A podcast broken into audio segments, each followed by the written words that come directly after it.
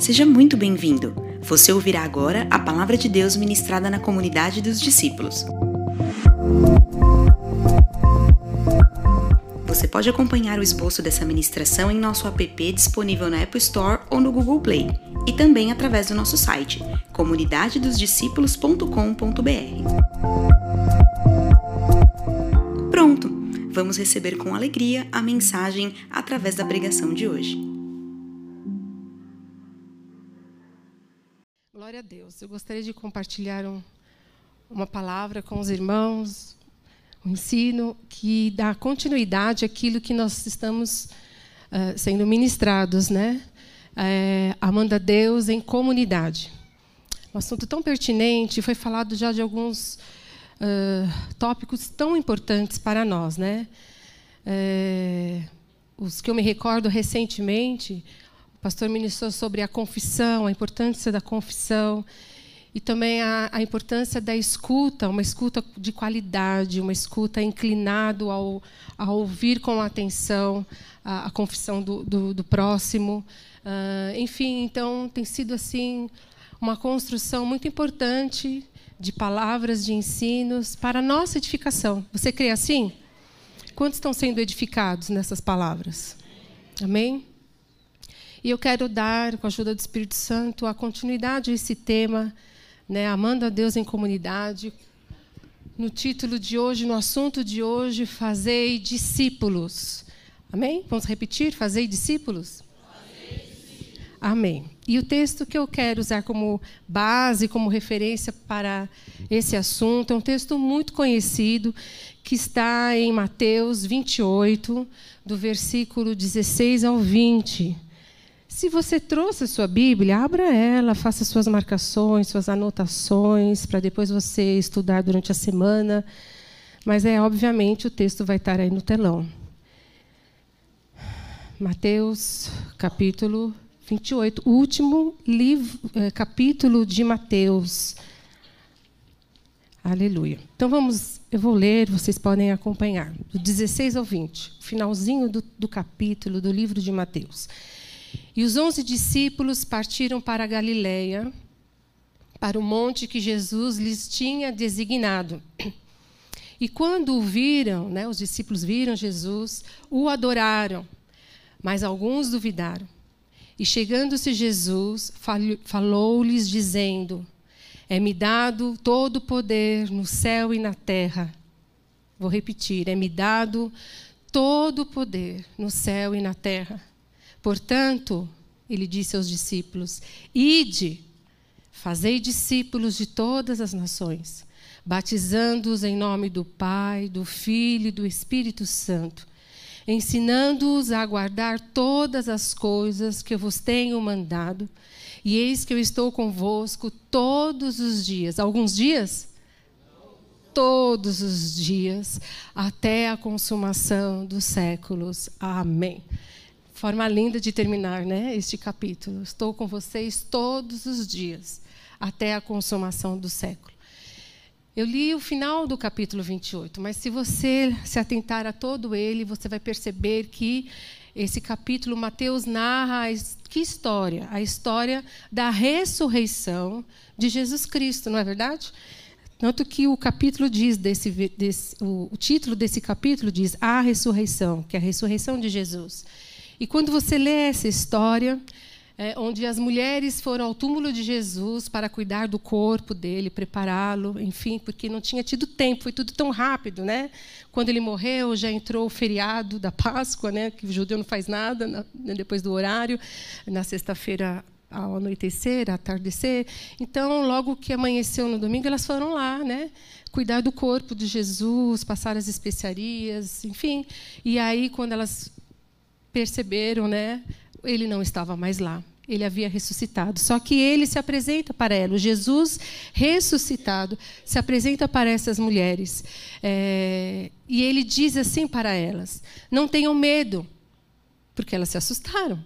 Elas viram ele morrer na cruz, retiraram o corpo dele, colocaram no sepulcro. E elas veem ele ali, falando com elas. Eu, com certeza, teria me assustado. Então ele diz assim: Não tenha medo. Vão dizer aos meus irmãos que se dirijam para a Galiléia. Lá eles me verão. A Galiléia. Se você for analisar só aqui no livro de Mateus, mas ou nos outros evangelhos também, a Galiléia foi onde tudo começou na vida desses apóstolos. Jesus chamou eles, no começo do ministério de Jesus, o chamamento dos discípulos foi na Galiléia. Eles foram escolhidos para serem os discípulos de Cristo naquele lugar. E depois da sua ressurreição, Jesus os chama para ir lá outra vez. Vão se reunir comigo lá, chame-os para estarem comigo, para me verem lá na Galileia. Então, o começo de, desses amigos de Jesus, desses discípulos na sua jornada cristã, foi na Galileia. E agora Jesus estava chamando-os para um novo começo, sem a presença dele efetiva, né, pessoal, para que eles estivessem ali na Galileia para esse novo começo, essa nova fase da vida deles. Aleluia. A gente percebe no capítulo 10 de Mateus, versículo 1, quando Jesus os chama ali para serem seus discípulos, Jesus diz assim para esses homens: E chamando os seus doze, deu-lhes poder. Olha o que acontece: deu-lhes poder sobre os espíritos imundos para os expulsarem, para curarem toda enfermidade e todo o mal. Então, nesse momento do início da caminhada desses homens, Jesus dá a eles poder para quê, irmãos? Para evangelizarem, para curarem, para falar de Jesus, para expulsarem demônios na região de Israel, para, para o povo de Israel, para aquele momento, para aquele povo. Jesus estava capacitando esses homens para atuarem no ministério de Jesus naquela localidade. Mas aí vai todo decorrer do, do texto de Mateus, o ministério, todas as experiências que eles tiveram de ver Jesus fazendo milagres, curando enfermos e sendo comissionados a isso, Jesus termina a sua vida terrena falando assim para os discípulos, delegando para eles o que? A autoridade novamente, mas para a evangelização não somente de Israel, mas do mundo. Do mundo um lugar mais amplo, né? uma notoriedade maior. Todos os quatro evangelistas, Mateus, Marcos, Lucas, João, até mesmo em Atos, é, dão ênfase a essa grande comissão que nós lemos aqui. Fica evidente na palavra, nessa grande comissão, que o propósito de Deus é o Evangelho, é as boas novas. Por todos os crentes, por toda a igreja, em todo o mundo, para toda criatura. Jesus, aqui, nesse texto tão conhecido da grande comissão, ele não está dando uma grande sugestão. Né? Dá aqui uma, uma sugestão para vocês, não, mas uma grande comissão. Que quer dizer isso? Uma ordem expressa para todo crente, que se diz crente, que ama Jesus, que teve uma experiência com Ele. Uma ordem do Rei dos Reis para nós este Deus, esse Jesus, que tem toda a autoridade nos céus e na terra. Então, baseado nesses versículos de Mateus que eu li, eu quero destacar aqui, ressaltar cinco verdades para nós cristãos sobre esse texto, esses versículos que eu li. Em primeiro lugar, eu quero fazer menção da competência de quem comissionou, do comissionador, de Jesus. Aqui diz: chegando-se Jesus, falou-lhes, dizendo: É-me dado todo o poder, todo o poder no céu e na terra. Amado, se você tem dúvida, Jesus tem toda a autoridade e todo o poder. Você crê nisso? E é sobre esse fundamento que os discípulos deveriam ir. O fundamento que Jesus estaria com ele. E foi dado a eles todo o poder foi transferido a ele todo o poder que eles precisavam, porque Jesus tem todo o poder no céu e na terra. Então, esse poder foi dado, concedido, comissionado a eles para que eles fossem e fizessem discípulos.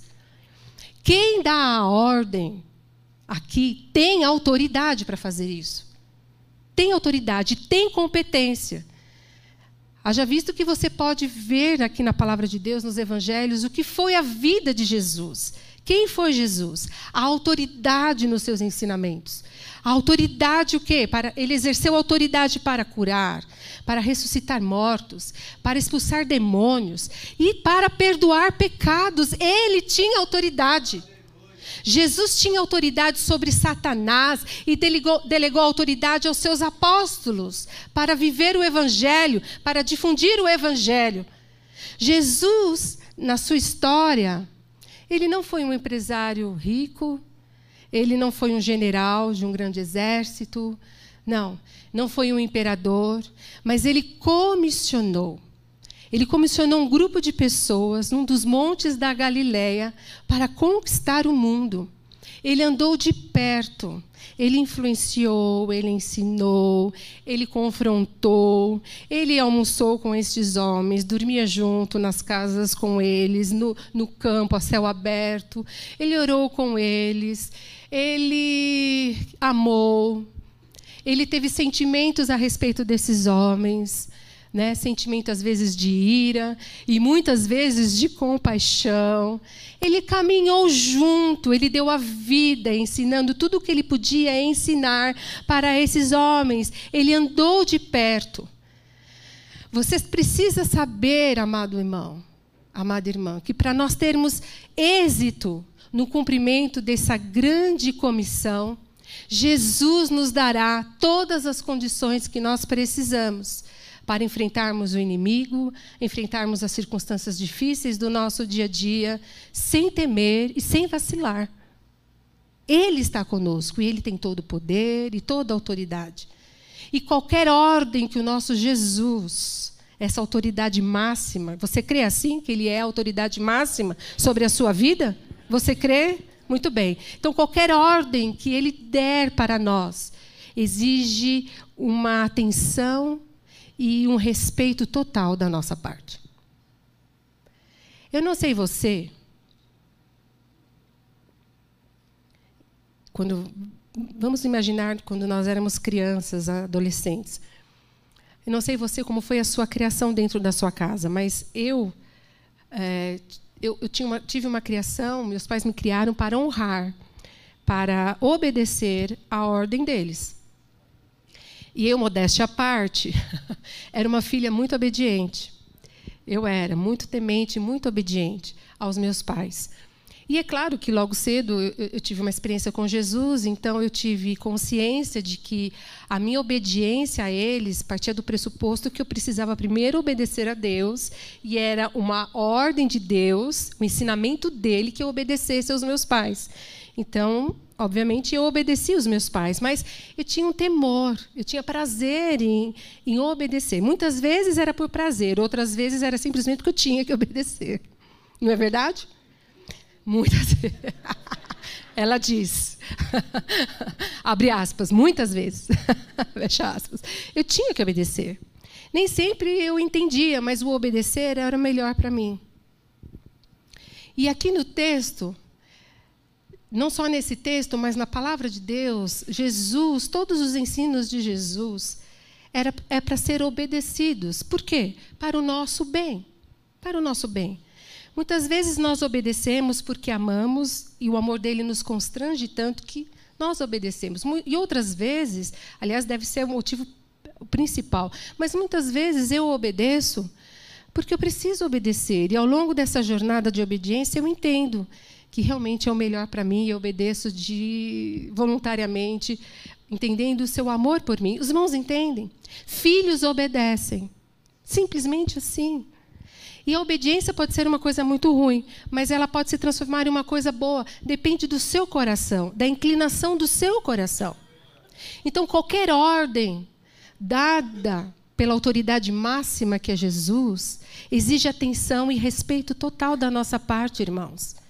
Não seja leviano, um filho rebelde, mas obedeça ao Senhor. E se não está dando muito prazer agora, peça a Ele que mude o seu coração, que torne o seu coração mais ensinável. Porque o nosso Deus, Ele não é, invade, né? Ele não nos violenta. Muito pelo contrário. Mas depende da nossa inclinação a Ele. Aleluia. Muito bem, outra verdade desse texto é o cerne da grande comissão, a parte principal ali da grande comissão, qual é? O texto que nós lemos, o versículo principal, ide e fazei discípulos de todas as nações, batizando-os em nome do Pai, do Filho e do Espírito Santo.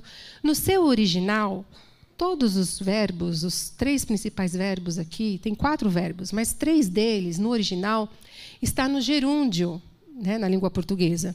Então, é, o que quer dizer isso?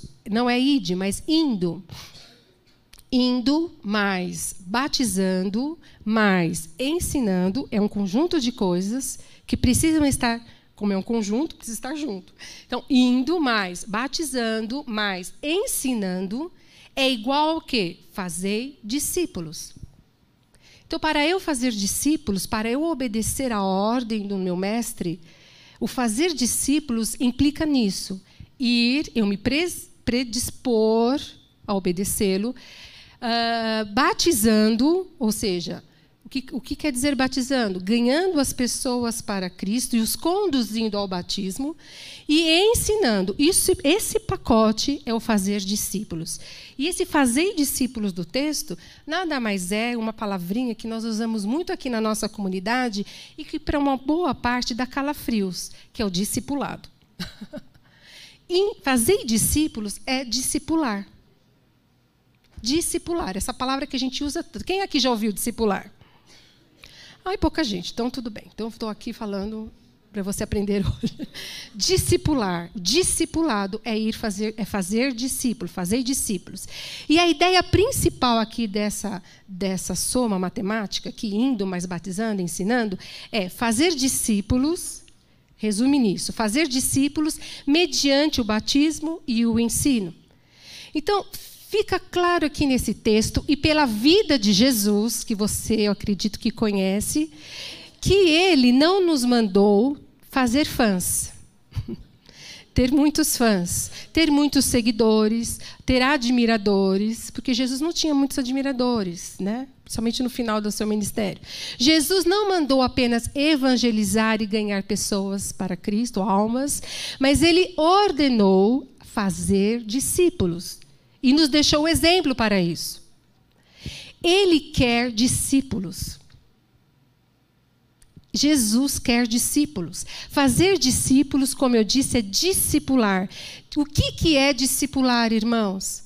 É simples, é formar Cristo na vida do outro. Os anjos não podem fazer isso. Deus nos escolheu para fazermos isso na vida uns dos outros. É papel nosso, é ordenança dele. É discipulado é um método de Deus. Jesus, ele não apenas pediu ou mandou para a gente recrutar crentes. Vem aqui para a minha igreja. Ah, você está fraquinho aí? Vem, vem para minha igreja. Lá é tão bom, tem um louvor bom, tem um kids bom, não sei o que lá bom, dona bom, bom, bom. Vem lá, vem lá assistir um culto, fica com a gente. Não é isso que Jesus ordenou para a gente fazer. Encher as igrejas de pessoa. Mas Jesus quer crentes maduros na fé. Esse é o desejo de Deus. Isso é discipular. Então, como que eu faço discípulos? Na dinâmica da minha vida, no dia a dia da minha vida. Não é um programa de dez passos, como fazer discípulos, passo um, passo dois. Não é isso, irmãos. É orgânico, outra palavra tão usada né, hoje em dia, é no dia a dia, no meu trabalho, na ida para o meu trabalho, na volta dele, eu faço discípulos. Dentro de casa, eu faço discípulos. No grupo de irmãos, no ministério que eu, ao qual pertenço, eu posso fazer discípulos. Dentro, então, da minha célula, né, do meu grupo pequeno, eu posso fazer discípulo por meio do, do relacionamento que eu tenho ali com as pessoas. Não é um programa, como eu disse, mas é um estilo de vida. É orgânico. Eu preciso ter intenção de, de, de, de corresponder a isso. Eu preciso querer, desejar fazer isso. Sendo que é uma exigência de Jesus. Um discípulo é um seguidor de Jesus. E o que, que implica em ser um seguidor de Jesus? Fazer do reino de Deus o seu bem maior isso é ser um discípulo de Jesus. Outra coisa, renunciar a tudo por amor a Jesus. E terceiro, guardar as palavras e os ensinos de Jesus. Isso é ser um discípulo de Jesus. Você é um discípulo de Jesus? Não precisa nem responder para mim. Analise sua vida. Você faz do reino de Deus o seu bem maior. Você renuncia tudo por amor a Deus. Guarda os ensinos dele. Você é um discípulo. Você pode discipular. Você pode fazer outro parecido com você. Hoje nós temos muita adesão ao cristianismo, mas pouca conversão real, né? Temos grandes ajuntamentos, mas há pouco quebrantamento na presença de Deus. Temos igrejas cheias, muitas vezes, mas de pessoas vazias interiormente. Muitos buscam as bênçãos, como sempre é dito aqui, mas poucos são aqueles que desejam Deus de verdade, se parecer com Ele. Não são discípulos de Cristo.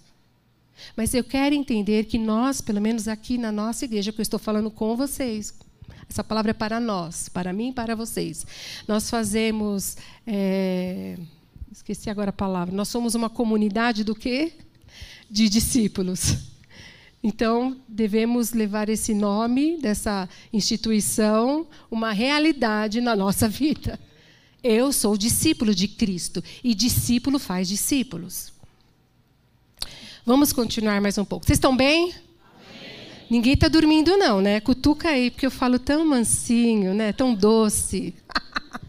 eu sou tão meia que não me vai dormir aí, irmão. né? Eu sou meiga, não sou? Ah, não, é.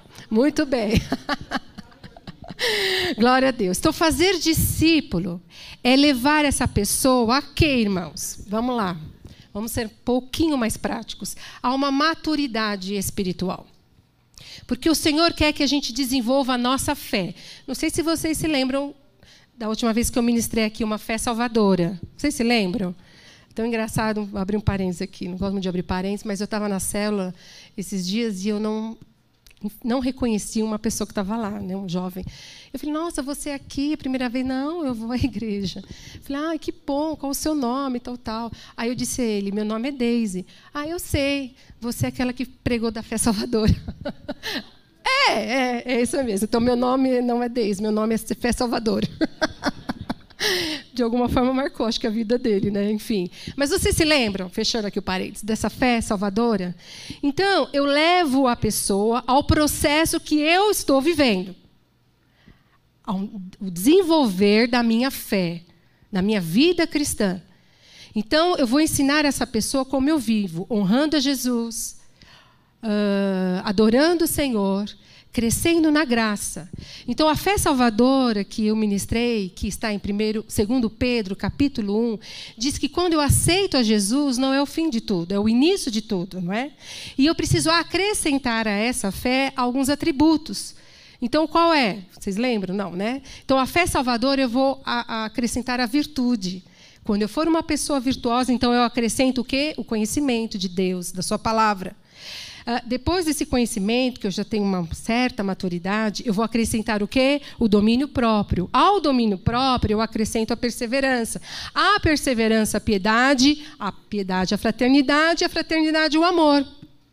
E isso é desenvolver a salvação. Então, geralmente, geralmente não, todos nós estamos num ponto nesse processo. E o fato é que em algum ponto desse processo, não importa qual, eu já posso fazer discípulos. Eu posso. Então, se eu estou ainda lá desenvolvendo o conhecimento da palavra, é, ou o domínio próprio, estou nesse processo, eu já posso ensinar alguém sobre o que é a virtude, sobre a piedade, porque eu já passei por isso, eu estou crescendo. Então, vem cá, olha, eu, eu percebi nesse seu comentário, no seu testemunho, irmão, chega aqui pertinho, olha, a, o meu testemunho é esse, é estar tá junto, é falar da vida, é falar de como Deus está trabalhando na sua vida, suas experiências. Isso é discipular, isso é fazer discípulos. Os irmãos entendem? Não é um bicho de sete cabeças. Não precisa ser líder. Ah, não, eu deixo para o meu líder. Isso é coisa de líder. Eu não quero ser líder, nunca quero ser líder, jamais serei líder na minha vida. Ou já fui, não foi bom, não, não. Isso é por. Não, irmãos. Isso é uma ordem de Jesus para todos os crentes. E se você cantou aqui que o amo, e o ama, e que quer conhecê-lo mais, e confia nele, crê que ele tudo pode, se você é esse cristão que confia, é o mesmo cristão que obedece. O id é para todos, o fazer discípulos é para todos. Fala, fala para o seu coração, é para mim. É para mim, eu preciso obedecê-lo. Se eu amo, eu obedeço. E por que, que eu preciso ser transformado? E levar outros, ajudar outros nesse processo. Está escrito em Efésios que a gente ouviu, aprendeu o capítulo, o, o capítulo não, o livro todo de Efésios, num tempo né, de quase dois anos.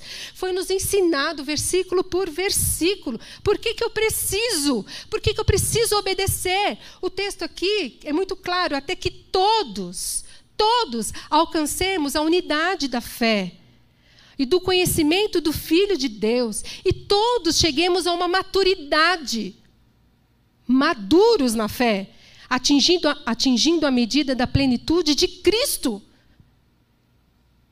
Por isso que nós edificamos uns aos outros, que eu discipulo, que eu ah, faço discípulos, que obedeço essa ordenança, porque o Senhor quer que chegamos todos, essa comunidade, que a gente bate no peito e fala, nós somos a comunidade dos discípulos, mas porque todos nós ministramos uns aos outros, edificamos uns aos outros, fazemos discípulos intencionalmente para que possamos ser maduros como, como comunidade maduros na fé como comunidade. É isso que o Senhor quer de nós. A gente não quer aqui só meia dúzia de crentes poderosos. A gente quer uma igreja saudável, uma igreja que edifica a vida um do outro, uma comunidade de discípulos realmente. Nós amamos a Deus em comunidade quando a gente faz discípulos. Amém, amados? Muito bem. Em terceiro lugar, uma terceira verdade desse texto da grande comissão, o alcance dessa grande comissão. O texto diz: Fazei discípulos de todas as nações. Então, é uma ordem de Jesus, discípulos de todas as nações. No original, aqui, nações, não é o que a gente entende de nações. Um país, né? Nação brasileira, país argentino, os Estados Unidos da América. Não é necessariamente esse, essa ideia de país, de território. Mas nações aqui significa etnias. Então, onde houver um povo, uma língua, uma cultura, uma raça, ali o evangelho deve chegar. Então, vou dar um exemplo prático. A Índia é um país, mas ela tem muitas culturas e muitas etnias e muitos dialetos, certo? Então, o evangelho é para todos ali, independente do país Índia para todas as etnias. Afinal de contas, você sabe muito bem que Deus, através de Jesus, nos comprou, nos lavou, perdoou os pecados de todos. Em Apocalipse 5:9 diz assim: de todos, de toda língua, de toda tribo, de todo povo, de toda nação. Então, o cristianismo é essencialmente, se podemos chamar de religião, uma religião missionária. Missionária. Por isso que nós, como comunidade agora dos discípulos, somos uma igreja missionária. Não é um capricho do pastor Rodrigo. Não, eu gosto de outros países, então nós vamos orar por outros países, porque eu acho bonito isso, por um mapa aqui todo domingo, né? Apresentar todas as minhas conexões. Não, irmãos, não é isso não. É porque a Bíblia é expressa, dá uma ordem expressa para ir às nações, Brasil, São Paulo, territórios do Brasil e outras nações ao mesmo tempo. Não é primeiro aqui para depois ir lá. Não, é fazer tudo ao mesmo tempo. Por isso, se você tinha dúvidas, saiba hoje. Por isso que nós somos uma igreja missionária. Certo? Glória a Deus. É bíblico, é ordem de Jesus. Nós somos missionários, uma igreja missionária, porque ofertamos. Você sabia que nós mandamos as nossas ofertas aos missionários, uh, nosso apoio financeiro para eles? Sim. Nós nos envolvemos em oração, oramos todos os domingos, em nossas reuniões por eles, para aqueles que nós conhecemos. Nós oramos, nos envolvemos em oração. Mas olha só que lindo, não sei se você sabia, mas também nos envolvemos no discipulado. O estar não necessariamente perto, mas virtualmente perto. Né? O pastor Rodrigo ele tem reuniões quinzenais com vários desses irmãos, com alguns desses irmãos, para falar na vida e principalmente para ouvi-los. A gente tem um desses missionários que nós oramos, que está no campo missionário há 25 anos. E ele recebe recursos da sua igreja, de origem aqui, mas de muitas outras igrejas. Mas ele confess, confessou, é, confide, abriu a vida para o Rodrigo, dizendo que ele recebe muitas ofertas, mas nesses 25 anos nenhum pastor se preocupou em ouvi-lo. Eu posso ofertar, mas não tenho tempo para te ouvir. E ouvir faz parte do discipulado. Não é? Do fazer discípulos. Ou você acha que pastor, missionário, não precisa ser discipulado? Precisa e muito. Então, nós, como igreja, obedecemos ao ID de Jesus nas missões. Você pode glorificar a Deus por isso? Nós estamos em obediência. Em quarto lugar, uma quarta verdade, as implicações dessa grande comissão. Há duas implicações no cumprimento delas. A primeira delas, o texto fala, é a integração de novos convertidos. Então, nós fazemos fazer discípulo implica em integrar o indivíduo à igreja por meio do batismo, em nome do Pai, do Filho e do Espírito Santo. Então, todo convertido precisa ser batizado e integrado à igreja. Isso é uma atenção para nós, irmãos, porque às vezes as pessoas vêm por intermédio de uma ou duas pessoas aqui, ela gosta, ela aceita Jesus, ela tem uma experiência com Jesus, ela é batizada. Mas nós, como corpo, não prestamos atenção nisso. E nós não, não integramos essa pessoa a nossa família. Ou outras pessoas vêm desviadas, ou não sem igreja, não importa. Chegam a este lugar e nós não temos a devida atenção de integrar essas pessoas à nossa família, à nossa comunidade. O fazer discípulo também é a integração do novo convertido e desse novo crente à nossa família. Olhe ao redor agora, dá uma olhada. Ao seu redor, você conhece todas as pessoas, todas as pessoas que estão aqui? Você tem a percepção que ela faz parte desse corpo, dessa família?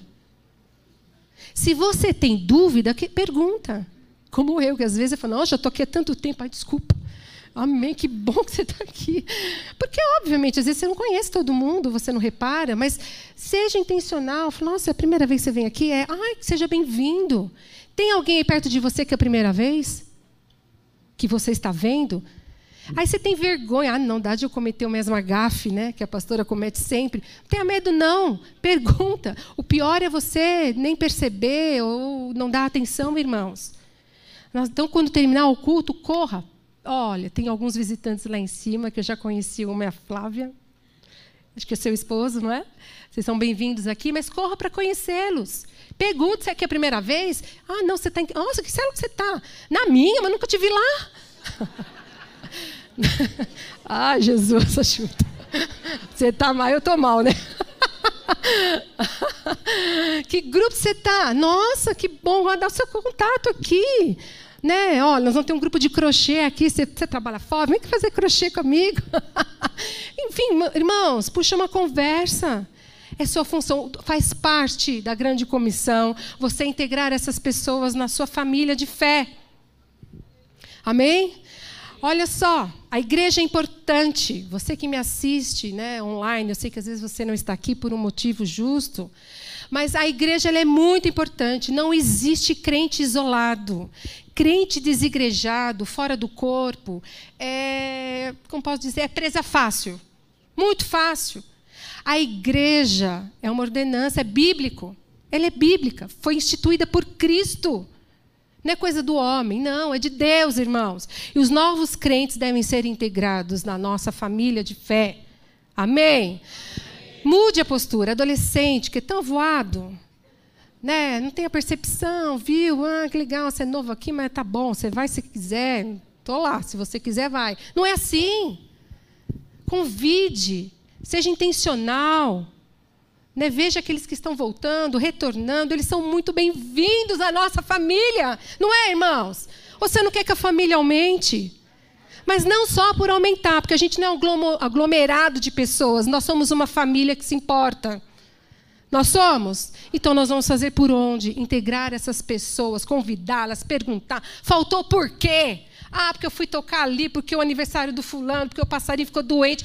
Irmão, não pode faltar, não. Vem, por que você está faltando? Não desista.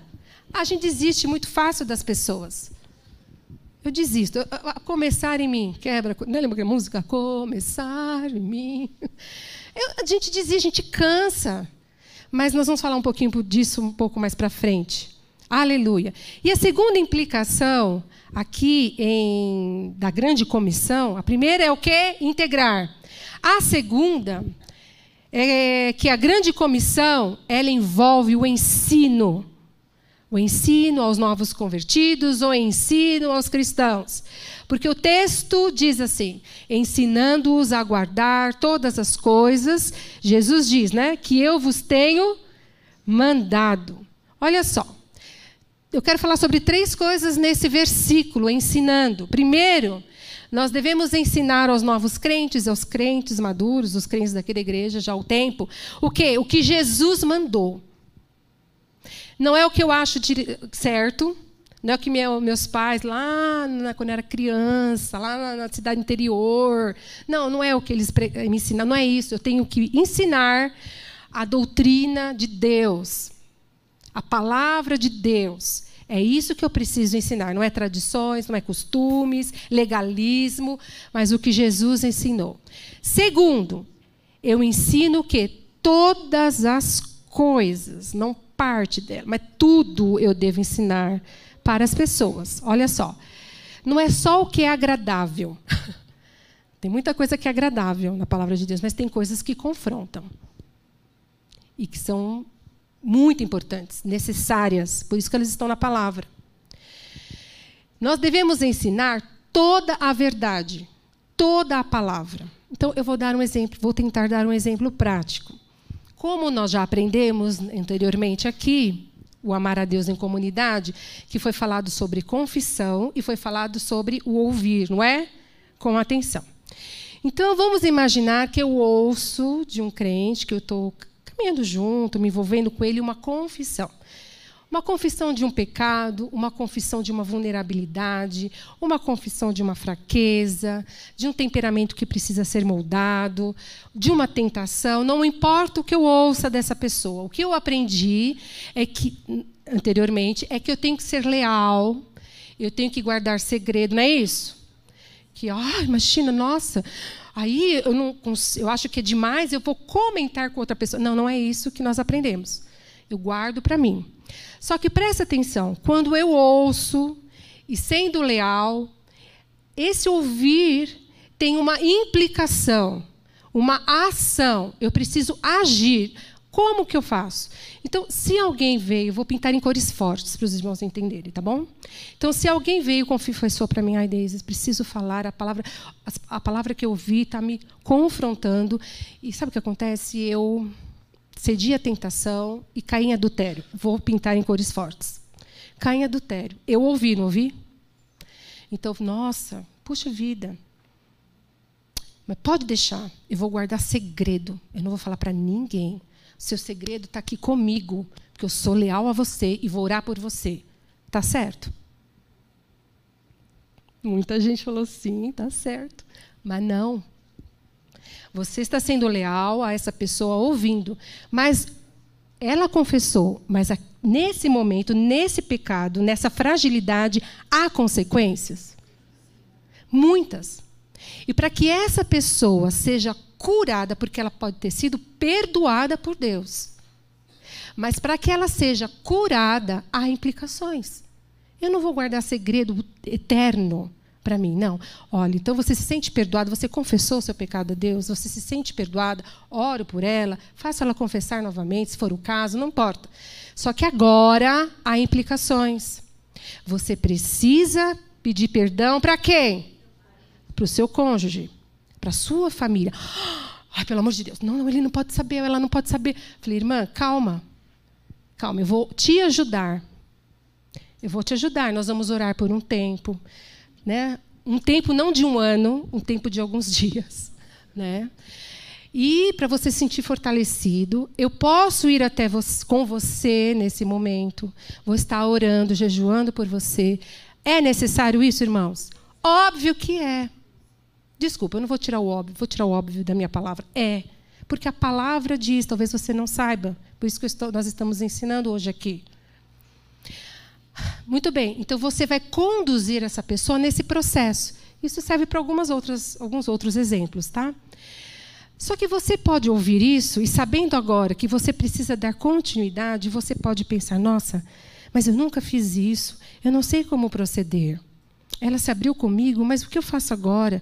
Se você sentir que no momento que você ouve uma confissão, seja o que for, você não tem condições de dar prosseguimento a isso. Você não se vê, não, não acha, não, não se percebe que tem tamanho para isso. O que, que eu quero dizer com tamanho? Porque a nossa vida cristã é um processo de transformação, como já foi ensinado, certo? Então, às vezes, eu estou num momento de transformação que eu ainda não tenho experiência para ajudar essa pessoa que confessou essa fragilidade. Tudo bem. Irmão, não, sente, não se sinta condenado. Então, se eu não me vejo capaz, não sei como proceder, então eu vou falar, vou ser sincera. Irmão, olha o seguinte, você me confessou algo tão delicado, você precisa de uma ajuda que eu não posso dar. Você me permite conduzi-lo a alguém que possa te ajudar? Eu vou junto com você de confiança, que vai te ouvir e vai dar seguimento a isso. Os irmãos entendem? E eu conduzo essa pessoa para que ela seja curada e tratada. Irmãos, não é lindo isso? É fazer discípulos. É ajudar uns aos outros. Um adolescente te confessa para você outro adolescente que fez uma coisa muito errada. Menores de idade, só se for uma questão de, um, de uma tentação, mas nós temos que ter o discernimento, a percepção dependendo das questões, os pais precisam ser envolvidos. Você não me vai guardar um segredo de um adolescente que o pai precisa estar envolvido, irmãos. Então, essa coerência faz parte desse discernimento, faz parte de um amadurecimento na fé. Uns têm mais, outros menos. Faz parte de uma comunidade, de uma família. Mas o que nós precisamos entender é que nós podemos pedir ajuda uns para os outros. Nós não podemos parar o crescimento uns dos outros. Os irmãos estão me entendendo? Família, vocês estão entendendo? Amém? Vocês recebem isso. Preste atenção. Mas não feche os seus ouvidos. Não quero ver ninguém, não sei cuidar de ninguém. Pelo amor de Deus, não vem me trazer mais problema. Não faça isso. Porque quando eu cuido de alguém, quando eu discipulo alguém, eu sou mudada, eu também sou transformada. Irmãos, o quanto eu cresci ouvindo a minha família na fé, vocês não têm ideia. Eu sou o que eu estou no processo que estou hoje por, por causa de vocês. Por causa de vocês. Então, faz parte da vida cristã. Não se feche para isso. Não se feche por conta das frustrações. Relacionamento dá trabalho. Se até o próprio Jesus foi traído por um dos seus seguidores, por que nós não seríamos? E ele lidou tão bem. Ah, mas ele era Deus, mas ele era homem. Então, nós podemos, com a ajuda dele, também nos amarmos e cuidarmos uns dos outros. Não é uma sugestão, é uma ordem. Amém, amados? Muito bem. E esses ensinos que nós aprendemos e transferimos para os outros são todos os ensinos da palavra, morais, éticos e doutrinários. Por isso que nós precisamos conhecer as Escrituras. Às vezes nós falamos na vida de outros irmãos sem a sem, às vezes, ter, a pessoa ter solicitado. Mas eu vejo um post, uma coisa estranha, o irmão está tá fazendo uma coisa estranha, é que vocês me entendem. Se eu amo esse irmão, está perto de mim, eu vou chamar, irmão, eu vi isso, cuidado, está tudo bem com você? Posso te ajudar em alguma coisa? É estar preocupado, estar atento com a nossa família. Eu creio que você faz isso pelos seus filhos, ou não? Eu presto atenção em tudo que eles postam, em todas as conversas, num, num olhar estranho. Estou ali, eu discipulos da minha casa, primeiramente. E na família da fé também precisamos ter essas percepções. E terceiro ensinamento com relação a esse ensino, nós precisamos ensiná-los a guardar não só memorizar a palavra de Deus ou as, ministra as ministrações aqui de domingo, mas a obedecer a esses ensinamentos, a essas doutrinas. O discípulo é aquele que obedece. Repita comigo. O discípulo é aquele que obedece. Hoje as pessoas querem conhecer, mas não obedecer. Jesus disse em João 15, 14: Vós sois meus amigos, se fazeis o que eu vos, vos mando.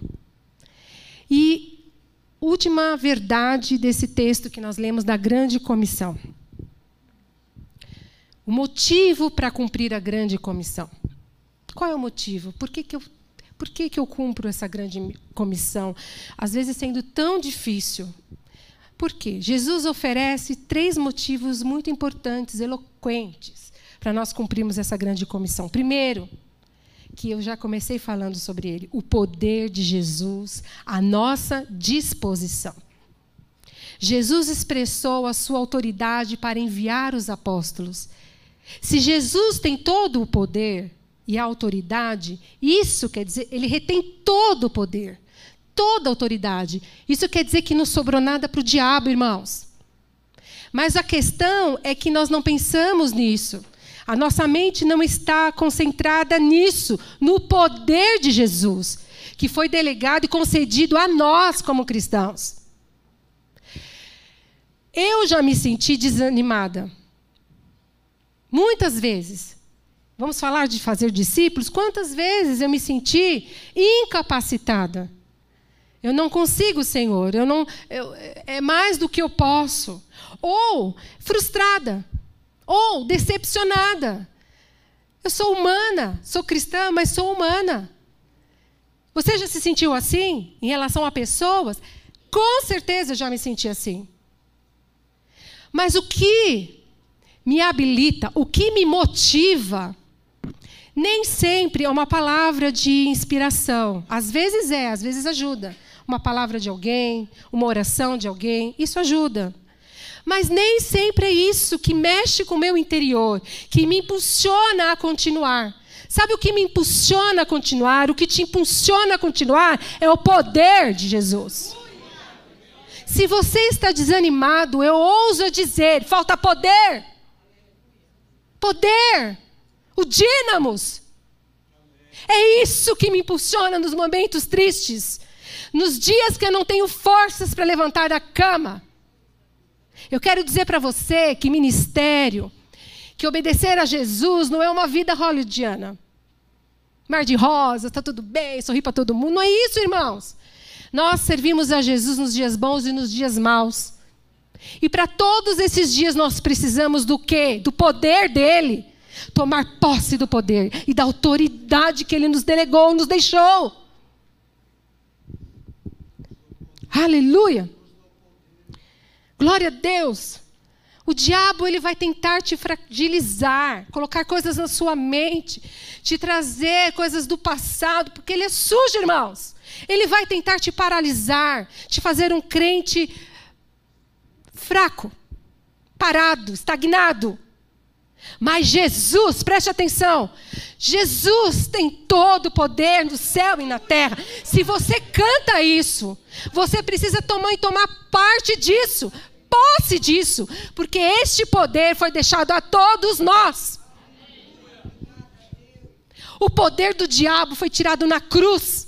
Ele foi despojado, ele é vazio, ele é oco, ele não tem poder nem mesmo no inferno. As chaves da morte do inferno estão das mãos de Jesus. Tudo que você procura está nele. Se você tem dificuldade de ser luz onde você vive, aonde você trabalha, pregar contra a cultura desse sistema, do mundo que nós estamos vivendo, você precisa de poder de Deus.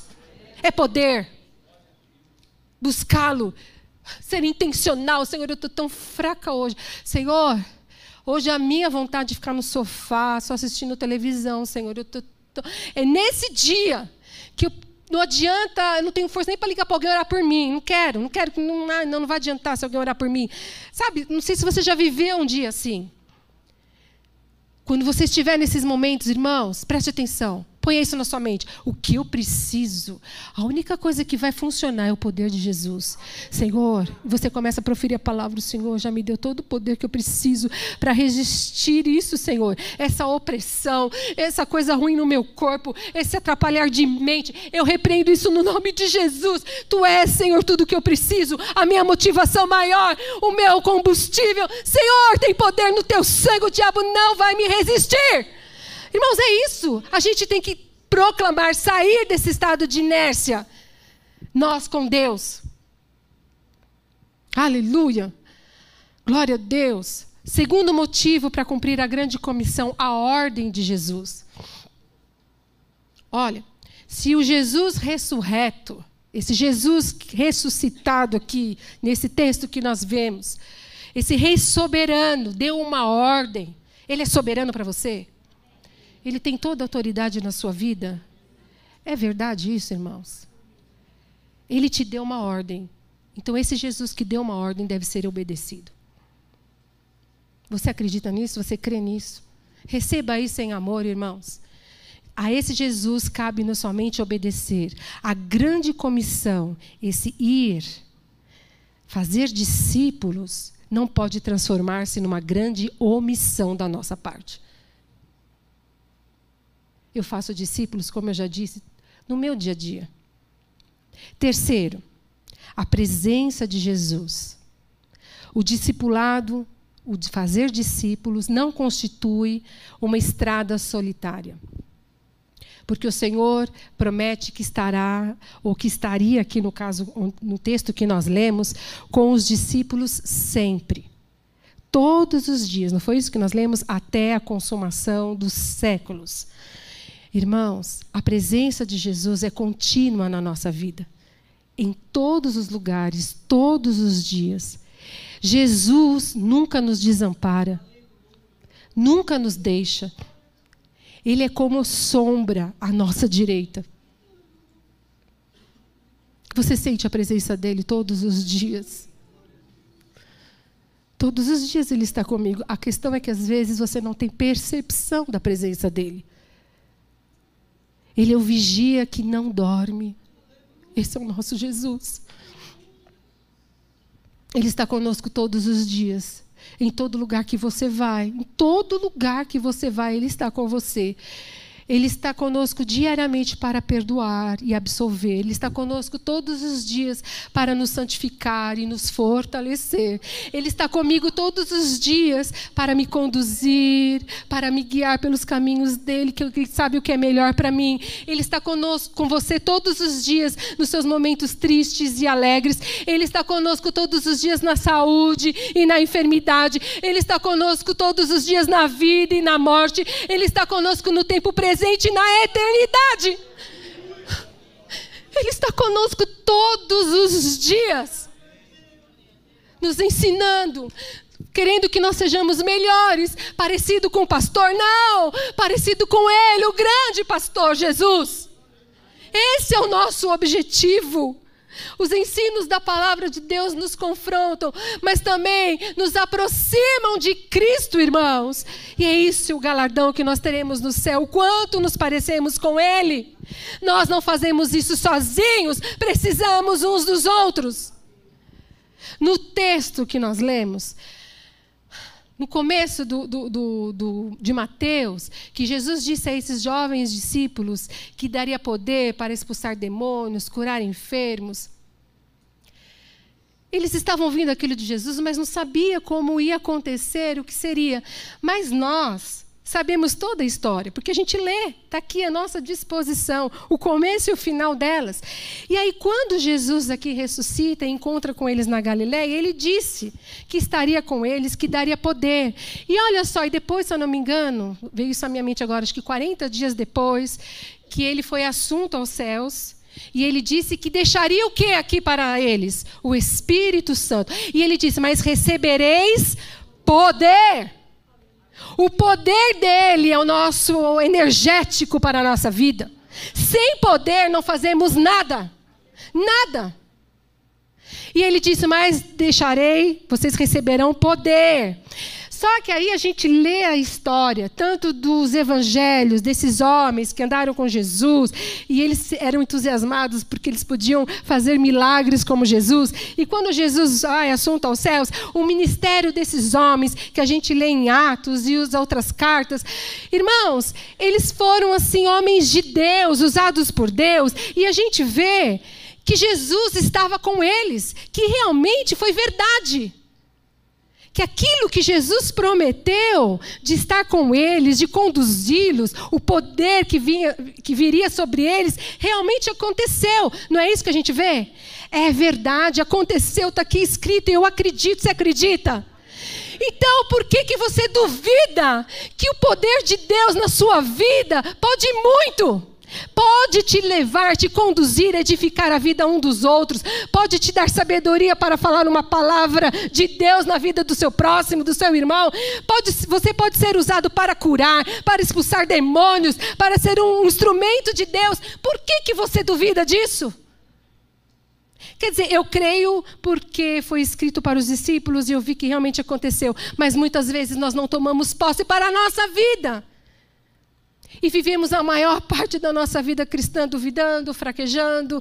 Ai, será mesmo? Ai, não sei se dá muito trabalho, não sei se eu vou, se eu fico. Irmãos, é um tempo de agir, de obedecer. De obedecer. E obedecer faz parte de agir. Amém, amados? E hoje o Senhor quer nos conduzir para isso. O que, que você precisa para ser um instrumento de Deus e me obedecer? Jesus está te perguntando. O que você precisa, já te dei, toma posse poder. Poder, poder, poder. O Espírito Santo habita em você.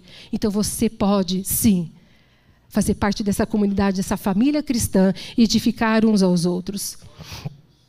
Aleluia. Saiba que Jesus não te abandona. Feche os seus olhos.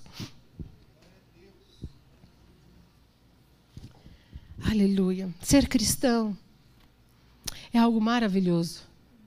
Quando a gente entende quando a gente é constrangido por esse amor, que nós estávamos indo para o inferno, porque nós nascemos pecadores, e Jesus se apresenta a nós e nos dá a possibilidade de termos uma vida eterna, onde os nossos pecados são perdoados por causa do sacrifício dele na cruz do Calvário.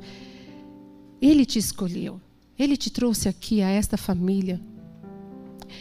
Isso é muito precioso. Só que Ele não quer que você viva da mesma forma que você teve essa experiência de salvação. Parece que caminhar a vida cristã, de acordo com a palavra de Deus, essa transformação, esse desenvolver a fé, parece uma coisa tão difícil, tão dolorida. Mas, irmãos, quando o segredo é a rendição. Quando eu me rendo, quando eu falo, Deus, eu não vou lutar, não eu não vou resistir. Eu vou me render. O Senhor quer. Eu não me sinto capaz, mas eu, é para eu obedecer, eu vou. Só que olha que coisa linda. Ele não te deixa só. É isso que você precisa entender. Se falar com alguém e falar da parte de Deus na vida de alguém, algo, na vida de alguém, é algo tão difícil para você, obedeça. Deus está com você e Ele vai te conduzir, Ele vai te ajudar. Ele vai te ajudar. A conversa vai nascer talvez de uma coisa informal, uma coisa leve, de uma amizade, mas você vai construir algo que é eterno na vida dessa pessoa. Você vai marcar pessoas. Você vai perceber que você vai crescer, você está crescendo, se desenvolvendo. Aí um dia vem um dia mal, sai. Mas aí o outro dia o Senhor te levanta, ou um irmão é usado por Deus para te levantar, te conduzir, e vai vindo um dia após o outro, e você vai percebendo que passou um ano, você não é mais o mesmo. E aí você ainda percebe, olha quantas oportunidades eu tive de falar, de ensinar, de ser útil para alguém. Irmãos, fazer discípulos, aceitar esse desafio, eu ainda preciso aprender muito porque estou né, nesse processo como vocês. Mas eu quero dizer a você que há anos atrás salvou a minha vida. Eu passava um momento na minha vida que foi Deus que me colocou nessa situação de insatisfação, insatisfação pessoal. E eu sempre fui muito envolvida. Eu conheço Jesus na minha infância e eu sempre fui muito envolvida na igreja, nos ministérios, enfim, em fazer, né? Em estar na música, em tocar, em ser professora de criança. E, e tudo que vinha à frente que eu podia, eu fazia. Eu era disposta, eu amava Jesus e eu queria fazer. Mas houve um momento da minha vida, que na maturidade que Deus queria da minha vida, que Ele colocou um inquietamento no meu coração. E eu fui entender, para resumir, que Deus queria mais do que a minha atividade dentro da igreja. Primeiro, Ele queria um relacionamento com Ele diferente do que eu tinha.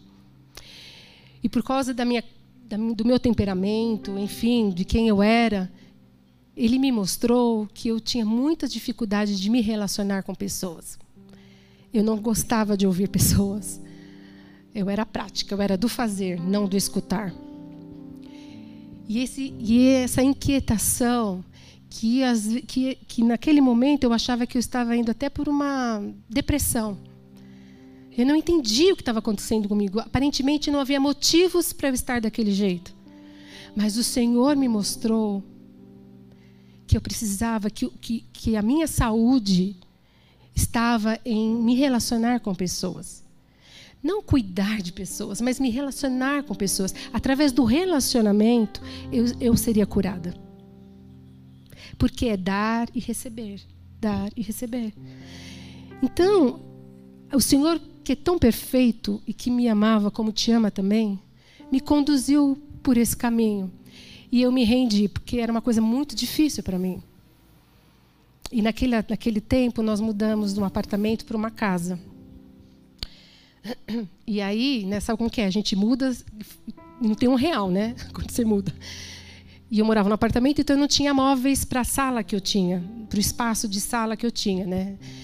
E a gente ficou um bom tempo sem mobiliar aquele espaço. E aí eu fui aprendendo em Deus. Então eu falei: então, Senhor, eu não sei fazer, mas eu vou dar o primeiro passo. Então eu, nós começamos também a nos relacionar como igreja em células, claro. Mas aí eu falei: a primeira coisa que eu vou fazer, que eu também tinha muita dificuldade, é ser anfitriã, é receber pessoas. Eu não gostava muito de receber. Eu achava que receber pessoas eu tinha que estar tudo muito perfeito para receber pessoas. A casa, a pessoa só ia ficar na, na, sala, mas até o quarto e as gavetas tinham que estar em ordem. então, imagina, né? Receber gente assim nunca vai receber, não é verdade? Não é, Alex? Não, não dá. Então, eu tinha duas crianças pequenas ainda, imagina. Então, mas eu, eu, sei lá, eu tinha isso no meu interior. Então, o Senhor foi me mudando. Não, começa abrindo sua casa. Irmãos, foi muito difícil, porque, ó, recebi adolescente, jovem, eles do nada abriam a geladeira. Como assim abrir minha geladeira? Eu não era criada assim. Não é? Para alguns aqui, falam, não, sangue de Jesus tem poder, na minha geladeira não vai ninguém mexer. Você entendeu? Eu, eu não estava preparada para aquilo, mas eu falei, Senhor, eu não quero ficar do jeito que eu estou. Se eu ficar nessa, nessa nesse jeito que, nessa secura, não vai dar, Senhor. Então eu preciso me render. Eu preciso me render. Então eu comecei a receber pessoas em casa.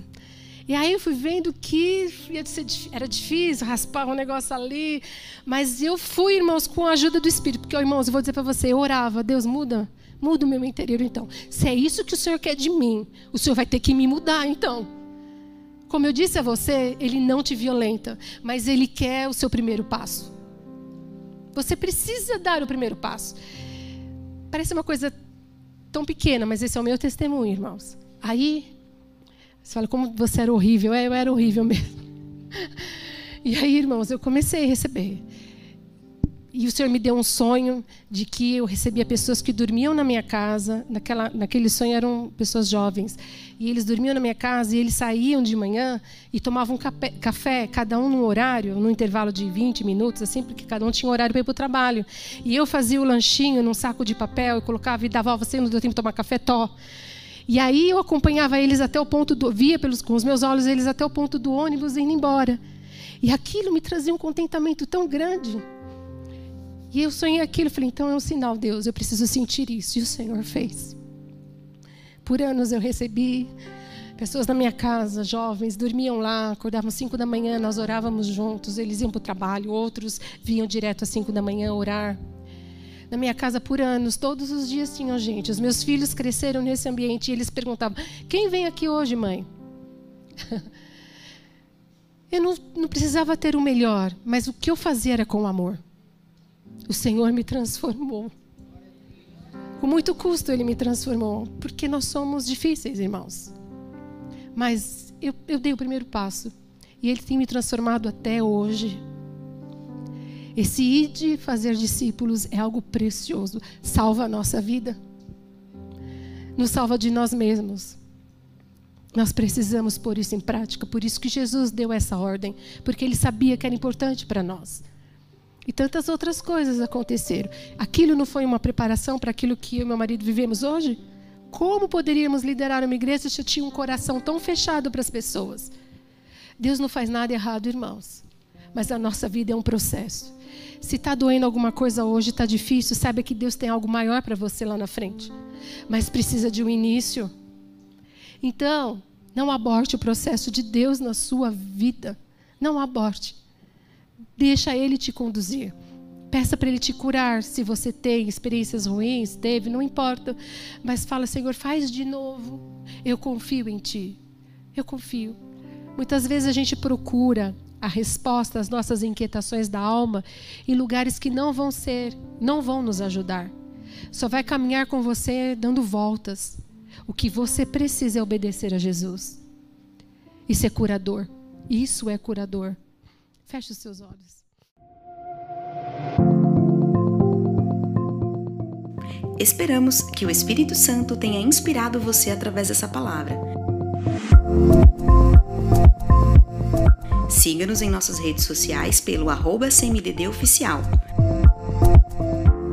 Comunidade dos Discípulos, uma família, muitos lugares. Até a próxima!